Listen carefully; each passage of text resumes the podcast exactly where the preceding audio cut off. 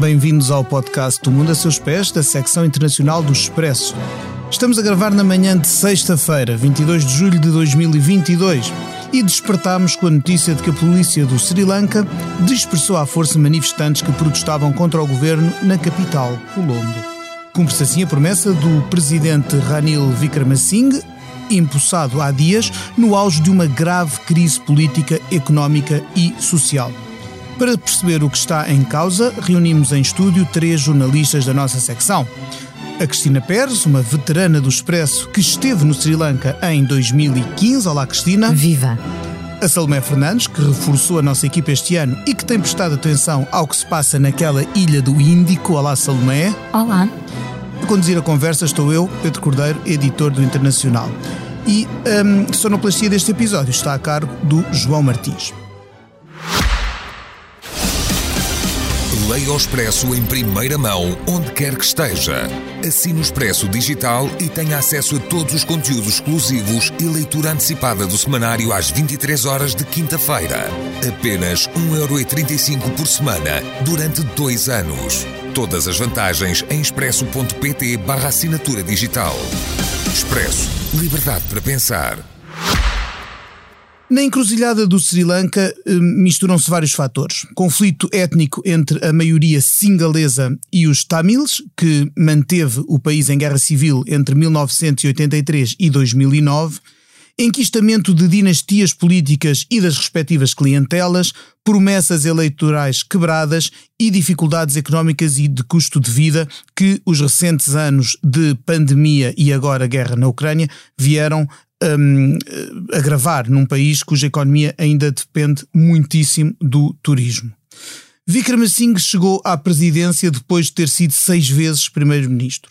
Vem de uma família que deu vários chefes de Estado e de governo ao Sri Lanka, é aliado do ex-presidente Gotabaya Rajapaksa, que se demitiu há uma semana e fugiu primeiro para as Maldivas e depois para Singapura, depois do seu palácio ter sido invadido por manifestantes em fúria, que também vandalizaram, aliás, a casa de Vikramasinghe.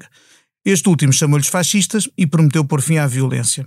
Bom, vamos tentar perceber que país é este, como vivem os seus cidadãos, um, e eu eh, atrever-me atrever a dizer que vivem hoje bastante pior do que, do que quando a Cristina Pérez visitou o Sri Lanka há uh, sete anos. Queres falar-nos disso, Cristina? Falo, Pedro. Uh, estava aqui a ver esta fotografia do Economist e a pensar que foi a primeira vez que todos os singaleses se uniram contra o governo. Portanto, isto é significativo, porque até agora há divisões, divisões étnicas, como tu muito bem disseste, mas desta vez a crise económica e a dificuldade de viver uniu as pessoas todas. É inédito esta, este tipo de invasão uh, dos lugares do poder, em, em particular uh, das, das, residências, ou seja, é significativo. Eu estive no Sri Lanka, visitei o Sri Lanka uh, no final de 2015 e foi o único país que eu visitei até hoje que tive a sensação de que era um país feliz. Porquê? Tinha acabado a guerra em 2009, portanto, tinham finalmente assinado a paz ao longo, depois de 70 mil mortos, de, de uma insurreição permanente, um, descolava em, uh, o turismo, ou seja, havia paz suficiente para, para que os uh, turistas ávidos de novos cenários uh, se encaminhassem para lá.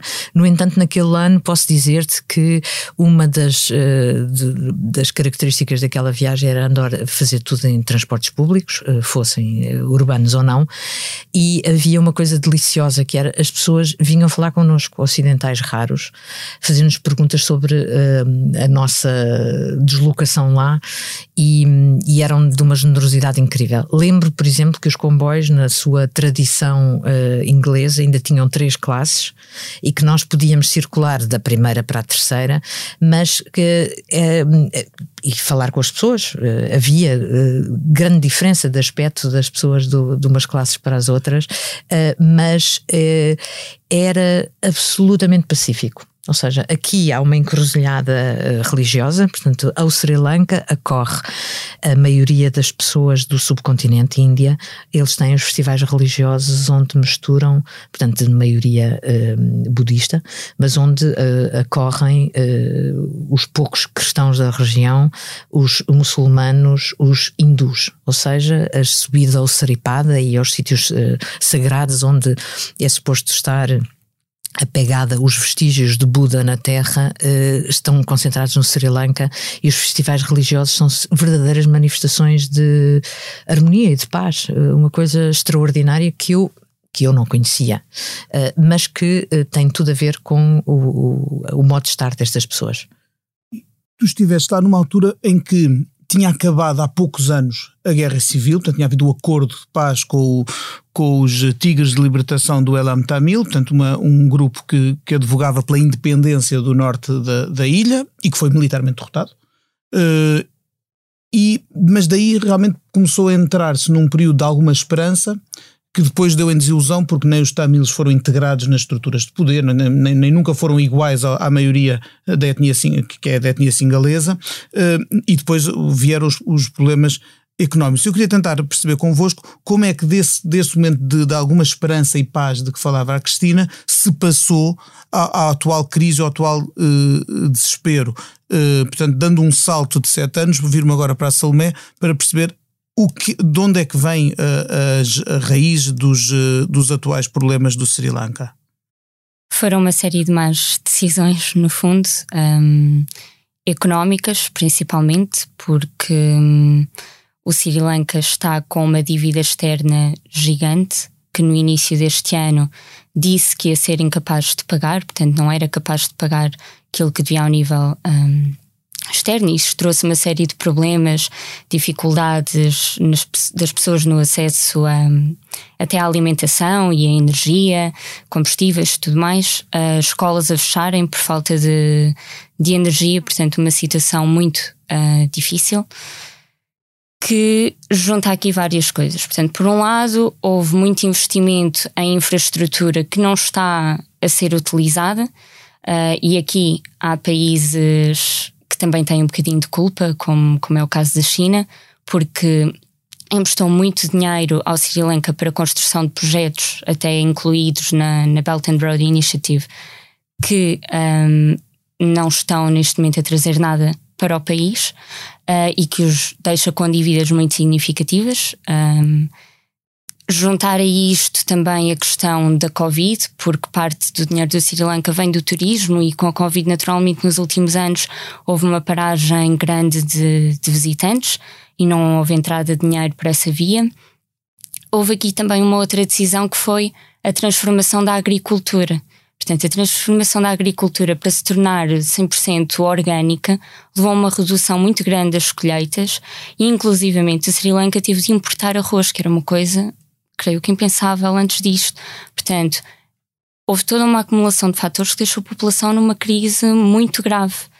Temos agora um país com uma inflação uh, acima dos 50%, um país que deve 51 mil milhões de dólares a, a credores externos, incluindo uh, eh, 6.500 milhões de dólares precisamente à China, que está a pedir e a tentar negociar com o Banco Mundial e com o Fundo Monetário Internacional ajudas para uh, segurar a sua uh, economia e, portanto, tudo isto, uh, evidentemente, acontece num, num, país que já tinha de, originalmente taxas de pobreza e dificuldades bastante assinaláveis. Uh, se me permites, Pedro, uh, os maiores críticos dizem que uh, o, o, facto de não se terem antecipado na renegociação da dívida com o FMI foi absolutamente fatal. Poderiam ter ganho tempo nisso e poderiam não ter chegado a este ponto de total falta de fornecimento das coisas mais básicas. A isto acresce problemas, acrescem problemas políticos. descontentamento com uma classe política que vive um bocadinho em círculo fechado. Nós temos a estes nomes, de, a estes apelidos, Vikramasinghe, o atual, o atual presidente, Rajapaksa, o seu antecessor, que tinha um irmão que também já foi presidente antes. Uh, o atual primeiro-ministro que foi nomeado, portanto, Vikramasinghe, ao passar de primeiro-ministro a presidente, teve que nomear um novo eh, um novo primeiro-ministro e, escolheu Dinesh Gunawardena, que é outro nome batido, alguém que já ocupou N pastas uh, ministeriais e que também vem de, de dinastias uh, políticas, e isto é um problema que no Sri Lanka existe é, há muitos anos. Eu lembro, por exemplo, nos anos 90, uh, eh, o, o, país tinha, aliás, destacava-se na altura por ser um, o único país que tinha uma mulher presidente e outra primeira-ministra, mas eram também mãe e filha. Era no tempo de, de Chandrika Kumaratunga e, e a sua mãe, Sirimav Bandaranaike, ela também de uma dinastia política que já deu N ocupantes de, de, de, cargos públicos ao país. Mas, no fundo, há uma elite cada vez mais enquistada e, e uh, perante o descontentamento geral, qual é a reação do, de um primeiro-ministro que viu o presidente ser um, basicamente expulso do país pela população e que viu a sua própria casa invadida? dizer que são todos uns fascistas, pôr a polícia à bastonada, o que aliás já valeu também a, a um protesto da Ordem dos Advogados do Sri Lanka, e entretanto, uh, business as, usual, o que é importante é calar a população e, e não se faz nada para uh, uh, realmente ir às causas e às raízes do descontentamento. Nem se tenta, nem, nem parece haver uma tentativa de perceber esse descontentamento. Como é que esta violência que contrasta com, os, com, o relato de paz que, que tu, Cristina, trazias de 2015. Eh, como é que isto se explica e, em que é que, a que é que isto pode levar? Olha, a, reação parece-me completamente desmedida, ou seja, esta imposição de força, para lá dos protestos que, de, eh, de que tu falas do, do sindicato uh, singalês, as Nações Unidas também não, não param de falar, de, de, de reclamar sobre esta reação. Um, Voltando um pouco atrás ao que tu uh, disseste, há um modus operandi deste país, onde evidentemente não há castas, mas há de facto famílias reinantes, uh, famílias poderosas. Ou seja, não me parece nada indiferente esta invasão popular eh, dos sítios do poder, como se dizia no princípio, e que sejam também as residências, ou seja, é mesmo tentar tirá-los de lá. São eles os culpados por esta crise. A população sabe. A população sabe que não tem, uh, uh, não tem meios para trabalhar, que não tem uh, alimentos, não tem acesso a combustíveis, não tem acesso a fertilizantes nem a sementes para fazer as sementeiras. Uh, ou seja, eu falava outro dia com uh, o Milton Samarakun, que era uma pessoa que tinha investido, tinha ampliado a casa para receber turistas, tinha um tuk-tuk, tinha um serviço turístico de levar as pessoas a, a, a, a sítios uh, fantásticos, a florestas e coisas que os turistas não descobririam sozinhos. Um, e, e, na verdade, a relação dele com o poder era bastante reverencial, ou seja, estas famílias políticas, ou que ocupam a política, não me parece que possam ser desalojadas, ou seja, eles são eleitos. Eu, eu quando estive lá em 2015, houve eleições, e as eleições eram os comícios onde, eh, na verdade, ganhava quem tinha as colunas mais fortes e gritava mais alto. Portanto, era um, era um barulho uh, ensurdecedor, uh, mas na verdade é de certa maneira, para ensurdecer a, a população, porque há, um, há, de facto um status quo que, que eu não consigo imaginar uh, ver alterado. A violência, não se pode dizer que um país que esteve tantos anos com um, foco de guerra civil importante não seja apenas pacífico, mas não acho nada que a população uh, que eles procuram meios com meios pacíficos, quer dizer, aquilo era uma espécie de um sit-in com um grande barulho, sem dúvida, mas esta carga da policial é completamente desmedida, não é? Ok, o, o novo dirigente prometeu que uh, libertaria aqueles espaços, uh, mas a, a forma parece-me completamente contrária ao modo de estar destas pessoas. Estas pessoas têm razão e não são fascistas. Sim, durante, por exemplo, durante, enquanto o Parlamento um, confirmava, no fundo, que, o, que o, o Ranil Wickremesinghe passava de primeiro-ministro que se tinha tornado presidente interino por, por falta do outro a presidente oficialmente eleito, houve um protesto que foi pessoas sentadas em silêncio à porta uh, do, do, dos edifícios governamentais, em silêncio contra, mas firmemente contra aquela, aquela, um, aquela eleição, mas sem qualquer tipo de, de, de violência, sem qualquer tipo de, de destruição. Um, como é que se vai sair daqui? É a China que vai eh, dar a mão a, ao, ao Sri Lanka? Eu leio notícias de que Uh, Pequim está a renegociar uh, e admite uma reestruturação da dívida, que é como uma reestruturação é sempre um perdão, pelo menos parcial, dessa dívida. Poderá isto ser uma forma também de Pequim exercer o seu soft power e que, que aliás já, já, já existia um pouco no Sri Lanka com a, com a inclusão na, na, Belt and Road Initiative e de conseguir mais um, um, um posto avançado numa, numa região uh, que lhe é muitíssimo cara? A China provavelmente também não quer sair mal vista disto, não é? Porque está a começar a haver esta percepção de que os projetos uh, que a China está a apresentar aos outros países não é necessariamente benéfica para os dois lados a curto prazo. E, portanto, havendo esta percepção, grande parte da dívida externa do Sri Lanka é à China.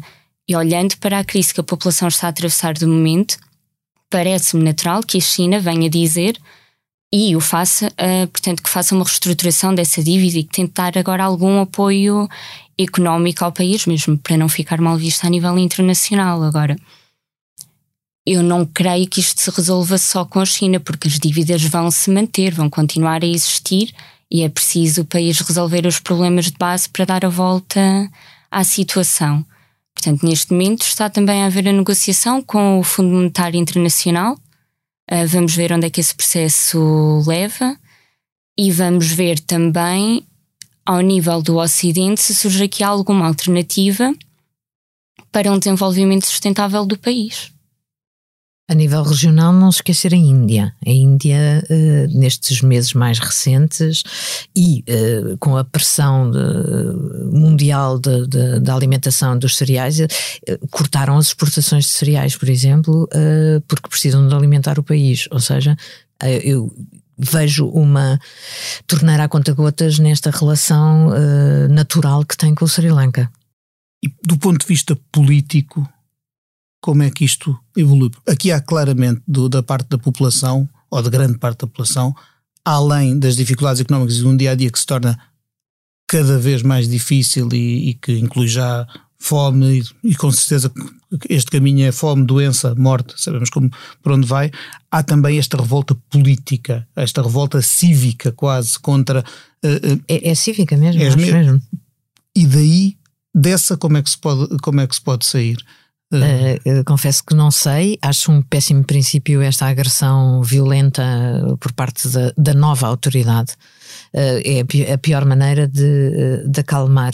Eu acho que se vai ter, naturalmente teria de se garantir ou conseguir convencer a população, uh, não mentindo, obviamente, que as coisas vão ser repostas, que é preciso tempo para isso também. Mas isto é uma conversa de sensatez, Pedro. Eu não sei se, se a política tem sensatez ou se cabe uh, num, num, momento em que de facto já faltam todos os, os, os elementos básicos para a vida das os, pessoas. Eu pergunto isto porque os sinais políticos que vieram da, da dos dirigentes uh, uh, do Sri Lanka parecem os mais desastrados. os mais desastrados. É tirar, é tirar gasolina para cima do incêndio, não é? Porque parece, parece que estamos a gozar com as pessoas. As pessoas exigem mudanças e o que se lhe impõe é mais do mesmo com um bocadinho mais de bastonada. Uhum. Um, e, eu, e, tendo em conta que, que este país esteve em, em, guerra civil até há historicamente pouco tempo, apesar de tudo, 2009 é há 13 anos, uh, há um risco de, de, se voltar a, a isto, se voltar a conflito armado, se voltar a, a, um, a um, cenário de, de confronto não necessariamente como antes, ou seja, os tigres tamil são uma minoria no país com uma relativa segregação. A segregação, eh, se é em primeiro lugar étnica, é principalmente social. Não acho é como te digo, é a primeira vez que eles se unem para uma insurreição.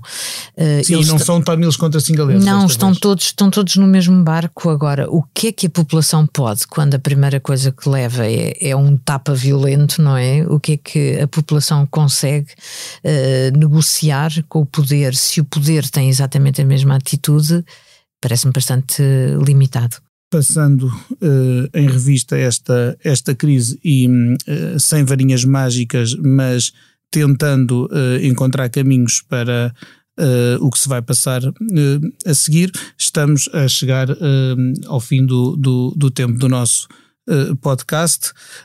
não fazemos de videntes, mas vamos voltar-nos para outras paragens, até porque este é o último uh, Mundo a Seus Pés antes de uma pausa uh, para férias. Nós vamos regressar no dia 12 de setembro.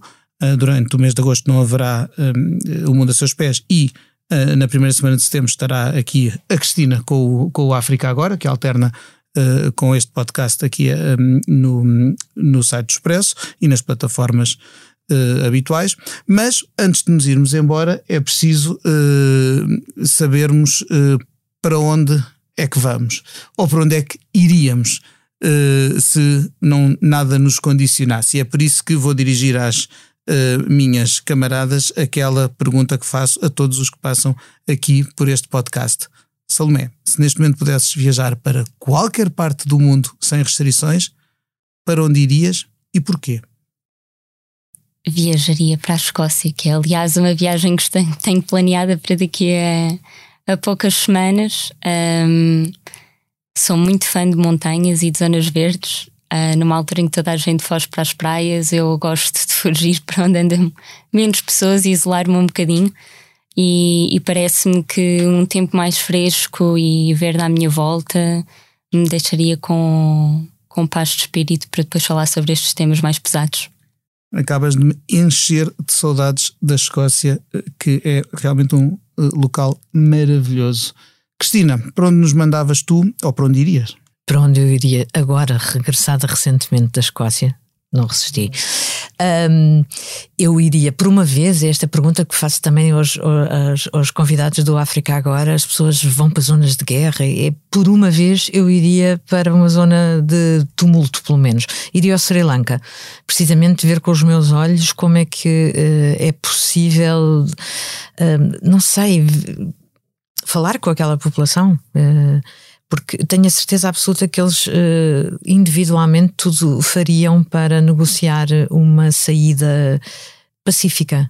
Uh, as pessoas que eu, que eu conheci em 2015 estavam muito felizes por aquela espécie de pleno emprego e de desenvolvimento económico, as lojas estavam cheias e eles tinham capacidade de comprar.